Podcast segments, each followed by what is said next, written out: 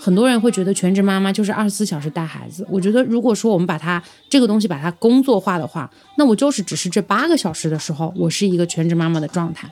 那在剩下的时间里面，我就只是一位普通的妈妈，不代表说这剩下的时间我也要是我一个人去看孩子。那这个东西的意义在哪里呢？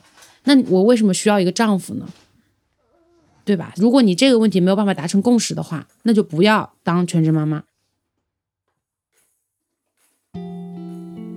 你好，欢迎收听故事 FM，我是艾哲，一个收集故事的人。在这里，我们用你的声音讲述你的故事。每周一、三、五，咱们不见不散。今天的讲述者叫维西，今年二十八岁，是一个一岁女宝宝的妈妈。一年多以前，维西辞掉了互联网公司工作，成了现在的全职妈妈。全职妈妈这份职业啊，并不像想象的那么轻松。你要面对的是一个完全不讲道理的甲方，工作强度巨大，但你没有可以互相吐槽的同事，甚至都找不到请假的机会。就像这次的采访，我们的制作人刘豆是去了维西的家里，打开门之后，维西对刘豆说的第一句话就是：“麻烦你先等一下，宝宝刚拉屎了，我得去弄一下。”维西家住在二十几层，冬天有雾霾的时候，他就像是住在与世隔绝的山顶上。他说：“有的时候感觉自己特别孤独，就像被这个小孩绑定着坐牢一样。”我是在孕期的时候就决定要自己带小孩，因为现实层面的问题就是我妈妈要工作，我的婆婆也还没有退休，家里并没有一个所谓的长辈可以说帮我们一直看小孩，然后我们两个又对于请育儿嫂这件事情态度比较保守，就是冒不起这个险。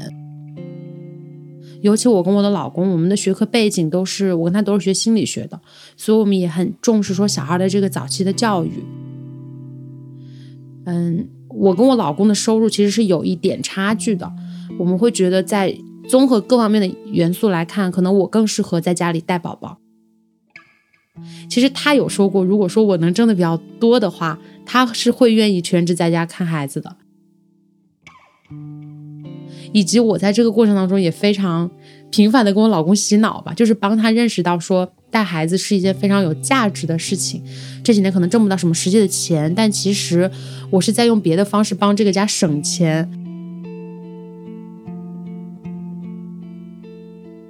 其实，在怀孕的整个过程当中，人是很嗨的。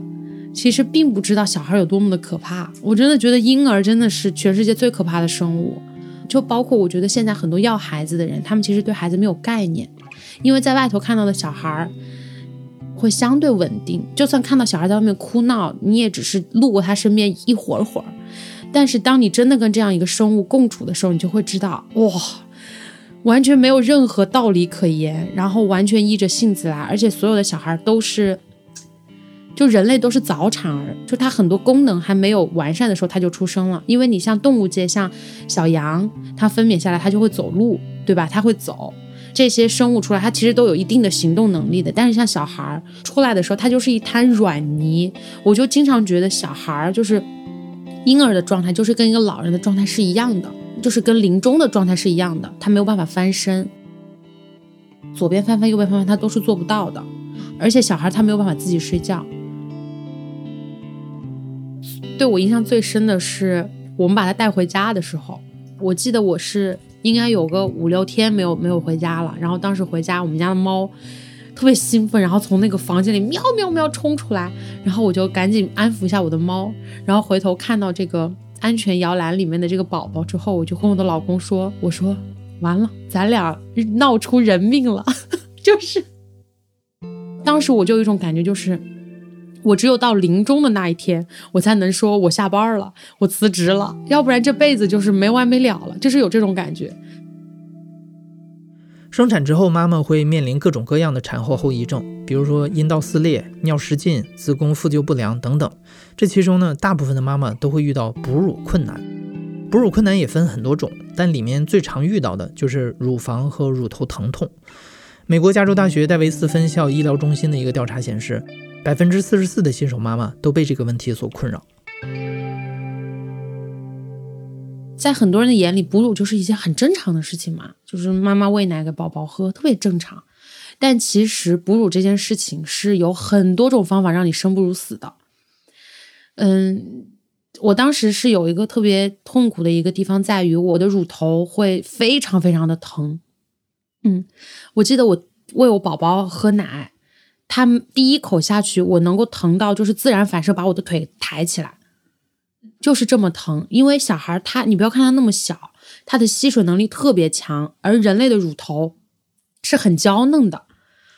呃，我当时甚至跟我老公讲，我说很多痛苦你没有办法帮办法知道我是有多疼，比如说我开指多疼，我生孩子多疼，你没办法知道。但是我有乳头，你也有乳头，不如你也给他嘬一口。然后我说这样你就知道我有多疼了。我老公说，老婆，我我特别理解你的痛苦，所以我还是别试了吧。我知道你特你肯定特别疼。当时每一次，因为我是躺着喂他嘛，我就觉得那个床就是一个刑具。小孩只要一过来，我整个人都是往后躲的，然后我的月嫂就会从后面推我，然后让我靠近宝宝近一点。第一口下去，整个我整个汗都出来，我甚至还喂哭过。我当时就百思不得其解，我就觉得为什么哺乳会疼呢？因为没有人告诉你这一点。我就各种查资料，会发现很多人都疼，但是都不知道这种疼痛就被忽略了，就好像它不重要一样。我这么疼，我甚至连一个可以去问的一个。地方都没有，因为其实国外它有很多的哺乳顾问，就是当你在哺乳上遇到问题，会有专人上门来，就帮你看是什么情况。比如说你的哺乳姿势不正确，或者小孩衔乳姿势不正确，他都会帮你调整，甚至很多国家是免费的。但是像我们国家就没有。而且我当时因为哺乳疼痛的问题，我想过去看医看医生，但是你说看什么医生，就是会有那种疼痛的那种专门的门诊，但是这种门诊我去查了，好像又没有说是专门哺乳疼痛的，就很奇怪。我也堵过奶，本来就很疼吧，你你硬邦邦的胸，你又很怕乳腺炎，乳腺炎又发烧，你可能还得去打点滴。一方面堵奶你很痛，一方面我又要宝宝给我吸，我的乳头也很痛。而且你知道宝宝的吸力因为很大，我的乳头就是长过白色的水泡，长过红色的血泡。当长血泡的时候，我吓个半死，我就觉得啊，呃，怎么会长血泡？怎么办？然后我去问医生，医生说继续让他吸。把那个血泡吸破了就没事儿了，你就觉得人间极刑哎，就是乳头应该是浑身上下最敏感的地方吧，他要遭受这样的摧残，我就觉得好可怕。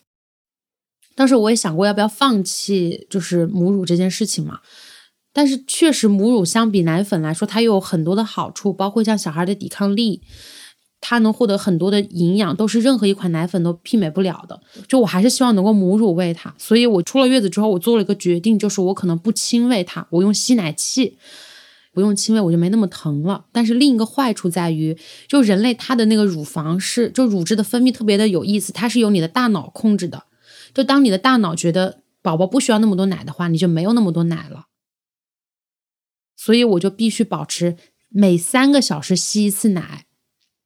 一次是吸二十五分钟，吸完二十五分钟之后，你需要把吸奶器所有的零部件都拆下来去消毒去洗，洗完之后还要放到紫外线的消毒锅里去消毒一个小时，然后再过一个小时你又得吸，就你一天下来干不了什么别的事儿。比如说我九点钟睡觉，那我十二点我就起来得吸一次，而且晚上你还是得洗完，然后消完毒，每次就一个小时就已经过去了，你再躺床上两个小时不到，你又得起来。就吸奶器的声音特别像，有一种机器叫萨博机，就是它是模拟人类做那个心脏按压。我当时我记得有很多个凌晨，因为我的宝宝是冬天秋冬生的嘛，很冷，睡到一半你起来，你又很困，然后你又有点冷，就一个人坐在客厅里面，四下都很寂静，大家都睡着了，你就听到那个吸奶器嘣嘣嘣嘣的那个声音。就真的觉得是萨博基一样，就都跟生命有关，然后就觉得自己真的好累。窗外就是夜色，里面又有几盏灯，那刻就觉得很孤独，很孤独，就觉得自己变成了一个机器。嗯，你十二点钟起来吸完了，你所有洗刷刷都搞完，然后放到锅里去消毒，那会儿你瞌睡也已经醒了。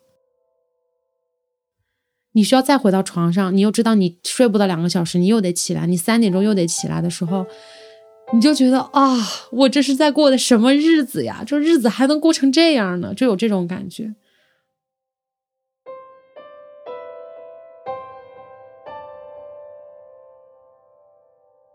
而且，我强烈建议所有还没有生过孩子的女性朋友们去拍一套全裸的写真，因为你不知道生完孩子之后你的胸会变成多难看。我觉得我自己以前的胸是少女的胸，很美，乳晕是粉粉的，包括它的形状也很饱满。但是当你开始怀孕的时候，你的乳晕、你的乳头就开始有色素的沉淀，它会变深，颜色会变深，而且生完孩子之后，你的整个乳房变得很软。然后它会很自然的往下垂，就是不可逆的了。这件事情以前没有人跟你讲过，你你可能小时候能看到妈妈的胸，但是你长大你可能也不太记得了。你你的朋友怀孕，你也不可能说，哎，你给我看看你的胸吧。所以这些的变化是那么的所谓自然，但是它又那么的出乎意料，因为你不知道还会发生这样的事情。发现有这样的事情之后，你已经没有回头路可以走了。这也是我觉得要孩子，我目前为止就是对我一个很大的冲击，就是你当你要完孩子，你就会知道，就我刚刚说的闹出人命了，你没有回头路可以走，你就只有一条路走到黑了。就这种感觉是让我很某些时刻很崩溃的。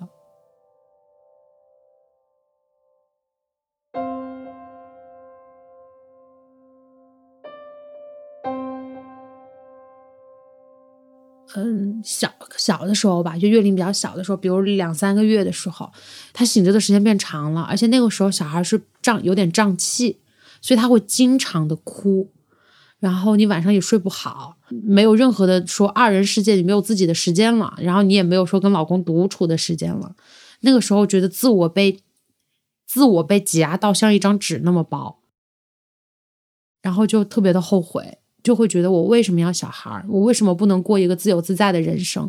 为什么没有人跟我讲过小孩是这样一种生物？为什么没有人跟我讲过要孩子这么的痛苦？嗯，晚上两三点钟他醒了，你去哄他，四周非常的安静，然后你你抱着他，你哄他。你老公可能醒个两分钟，他抵挡不住，他那边就沉默了，就是他睡着了。你又知道他要上班，你不太忍心继续摇醒他陪你。那个时候你就会觉得，这个世界上一定也有人像我一样，独自的醒着，但是我们之间又没有任何的连接。虽然我知道也有人跟我一样这么辛苦，但是我找不到这样的同类。我就觉得我们就好像在一个个孤岛上。你好像能看到远处，好像某某个窗户里也有光，也有灯，然后你就会想，那个人是不是跟你一样，他也在带一个宝宝，也很痛苦。你就好像遥，你就遥遥的看着那种感觉，就真的是很很孤独，很痛苦。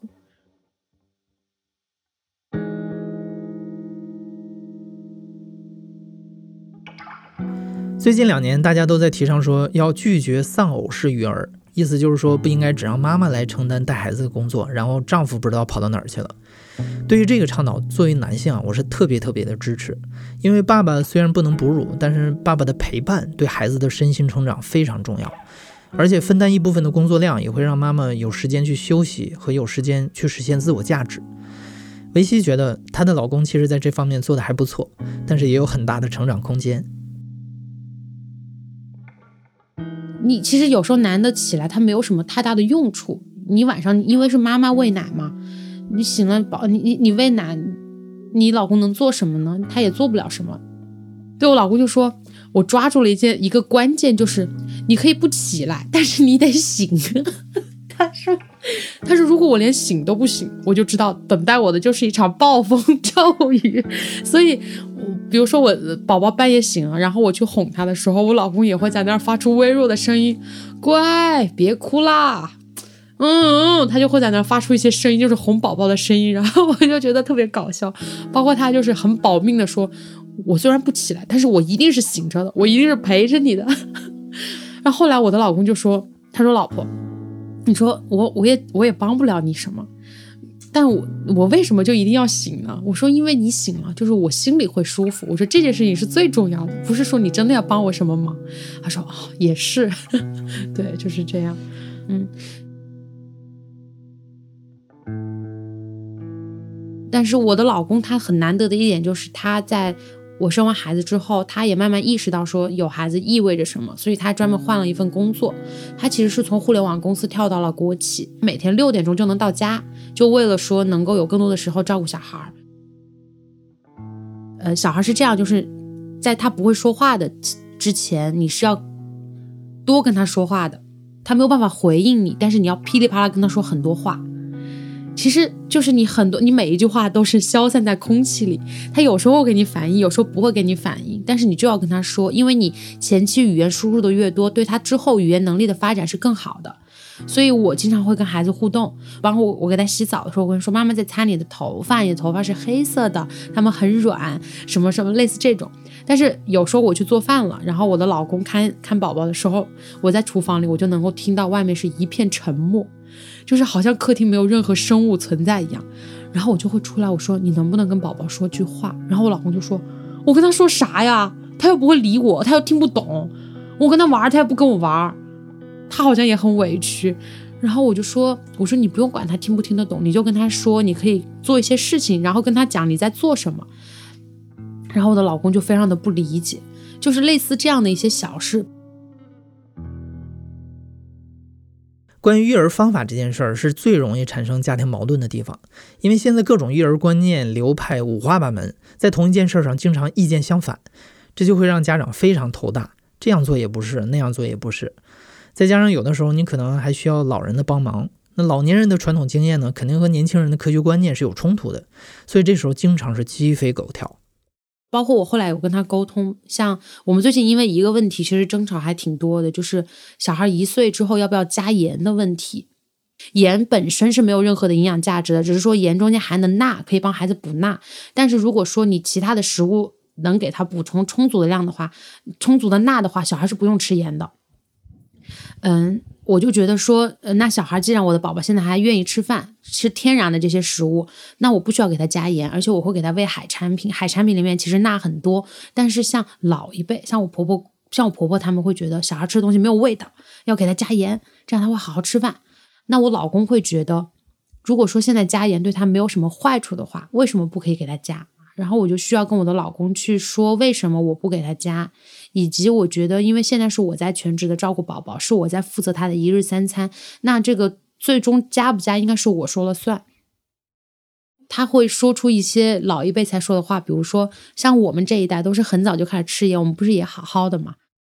我说，因为我对自己的要求就是这样，我是希望说能够在我的认知范围之内，给他最营养、最科学的一个育儿的方式。我需要做大量的功课。他吃什么？他用什么？你怎么跟他互动？你怎么教育他？我说这个已经占用了我大我很多的精力了，我还要花很多的精力去同步这些知识给你们，然后你还要来反驳我，会让我觉得特别的无力。你就会觉得天哪，不自己不学就算了，我给你抄我的作业，你还要说我做的作业是错的，而且你说不出我错在哪儿了。哦，我就真的是很想跟他干仗，你知道吗？所以就是。后来很多问题上，我就会跟他讲，我说咱们理性的来来辩论。如果你没有根据，你自己想当然的话，你不要把这种话拿过来跟我说。我说我不 care 你这种话，我就当你刚刚就是放了个屁，我就是很直观的这么跟他讲。我说你可以把这件事情当做是我的专业领域。我觉得妈妈她不仅是一个身份，她也是一种专业。那我现在储备了很多跟妈妈做带带孩子有关的专业知识，那你不要在我的专业领域来挑战我，除非你有跟我相相同的这个理论背景。我就这么很很认真的跟他讲，那他现在也会好一点。就包括我们说到吃盐这个问题的时候，他也会去找几篇文章，然后发给我说：“你看这几篇文章里面说吃盐没问题。”然后我就说：“首先你愿意找这种文章来，就说虽然你你分享这几篇文章都是在打我的脸，就是说一岁之后都可以吃盐，但是我很高兴，因为你开始找参考文献了。我说代表你是参与这件事情了。我说所以说很多问题它的关键不是在于谁对谁错，而是双方都要参与进来。”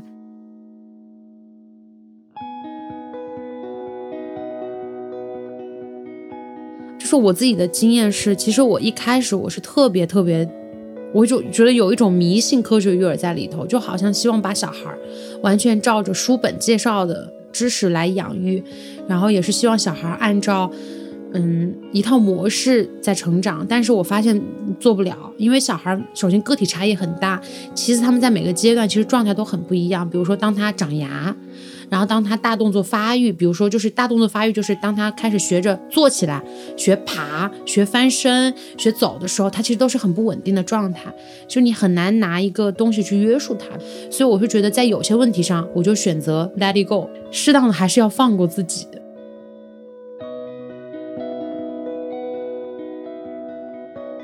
除了采访，这几天我们还请维西用手机录下了一些声音日记。从下面的这些声音里，你大概也能感受到一个宝妈的一天。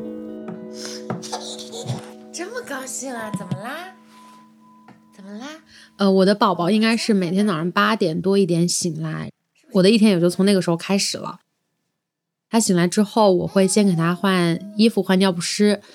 每天早上他爸爸是七点多起床，八点钟之前出门，他会给我们把早餐先做好。所以这个减去了我一部分的工作量，然后我给宝宝刷牙，刷完牙之后，嗯，都搞完了，就开始吃早餐了。来喝奶奶，快点，我们把早饭哦，奶奶，我们把早饭吃完就下楼玩了，好不好？啊！吃。你为什么要把碗扔到地上呢？嗯。吃完早餐应该是快也也已经快十点了，嗯，因为很繁琐。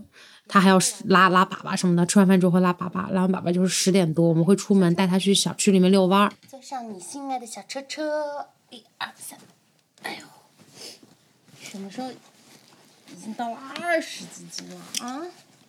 妈妈腰都快废了，疼着呢。别动，别动，别动。走，电梯来了。有人进来了，你靠边。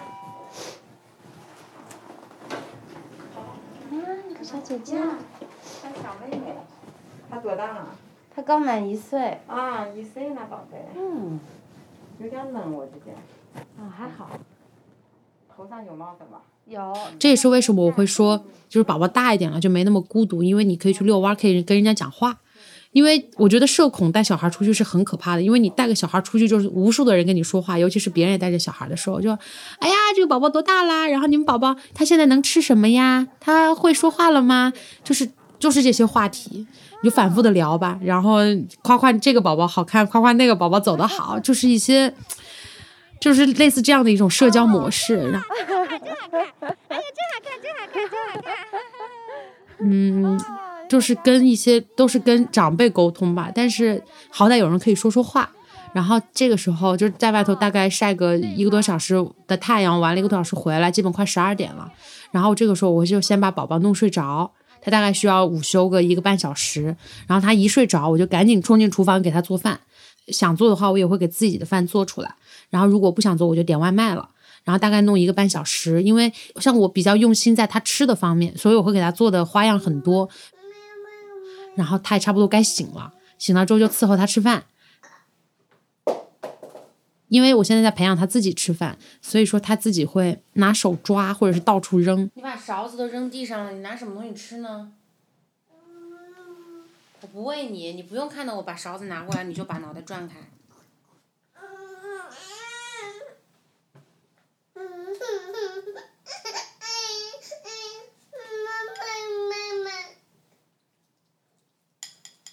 能告诉我你怎么了吗？不就是吃口饭而已吗？那你自己吃吧。喂了两口又不让喂了，你要干嘛呀？你不要跟我指那个。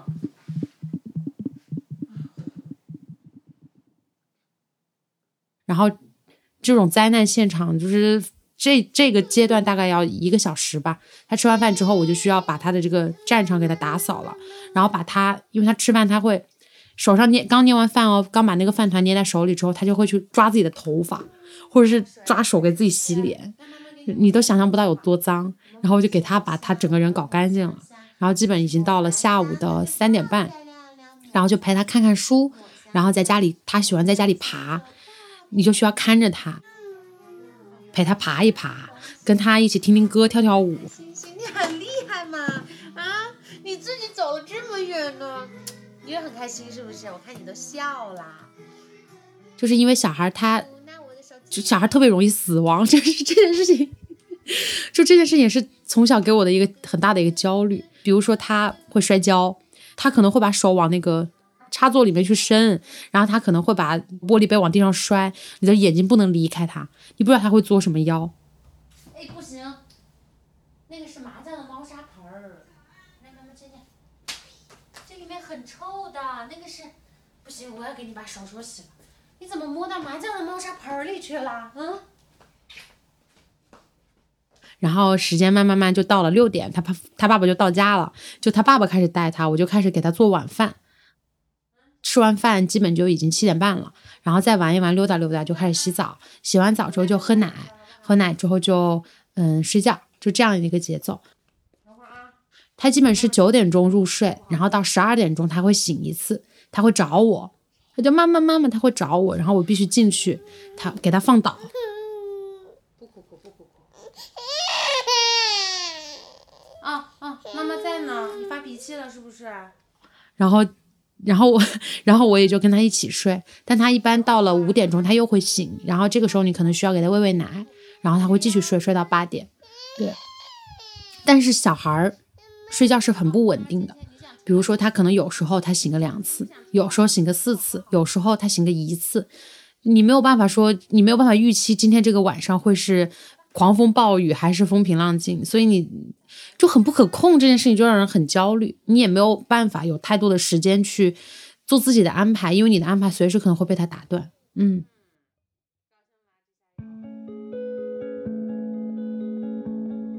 维西是一个百科全书式的宝妈，她用攻读博士学位一般的专业精神，严谨的学习各种育儿知识，并在实践当中不断的总结和调整。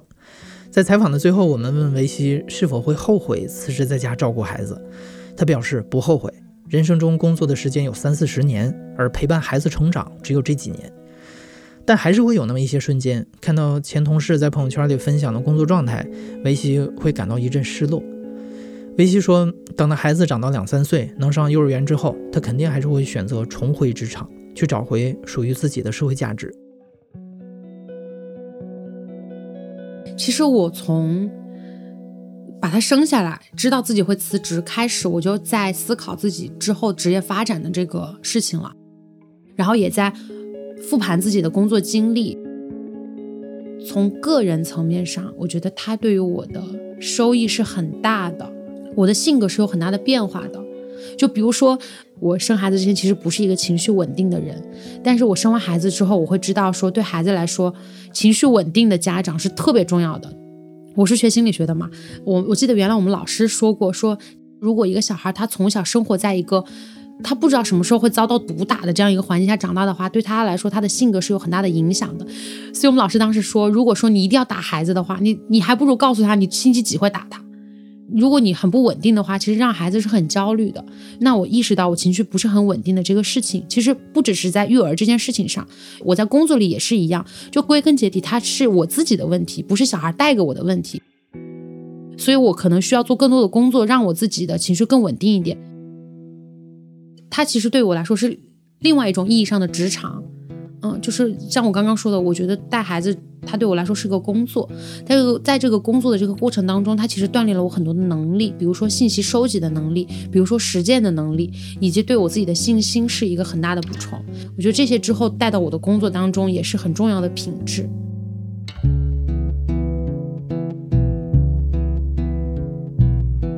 你现在正在收听的是亲历者自述的声音节目故事 FM，我是主播哲。本期节目由刘豆制作，声音设计彭涵。如果你也是一个宝妈宝爹，欢迎在下面的评论区里和大家分享一些你的故事和感受。感谢你的收听，咱们下期再见。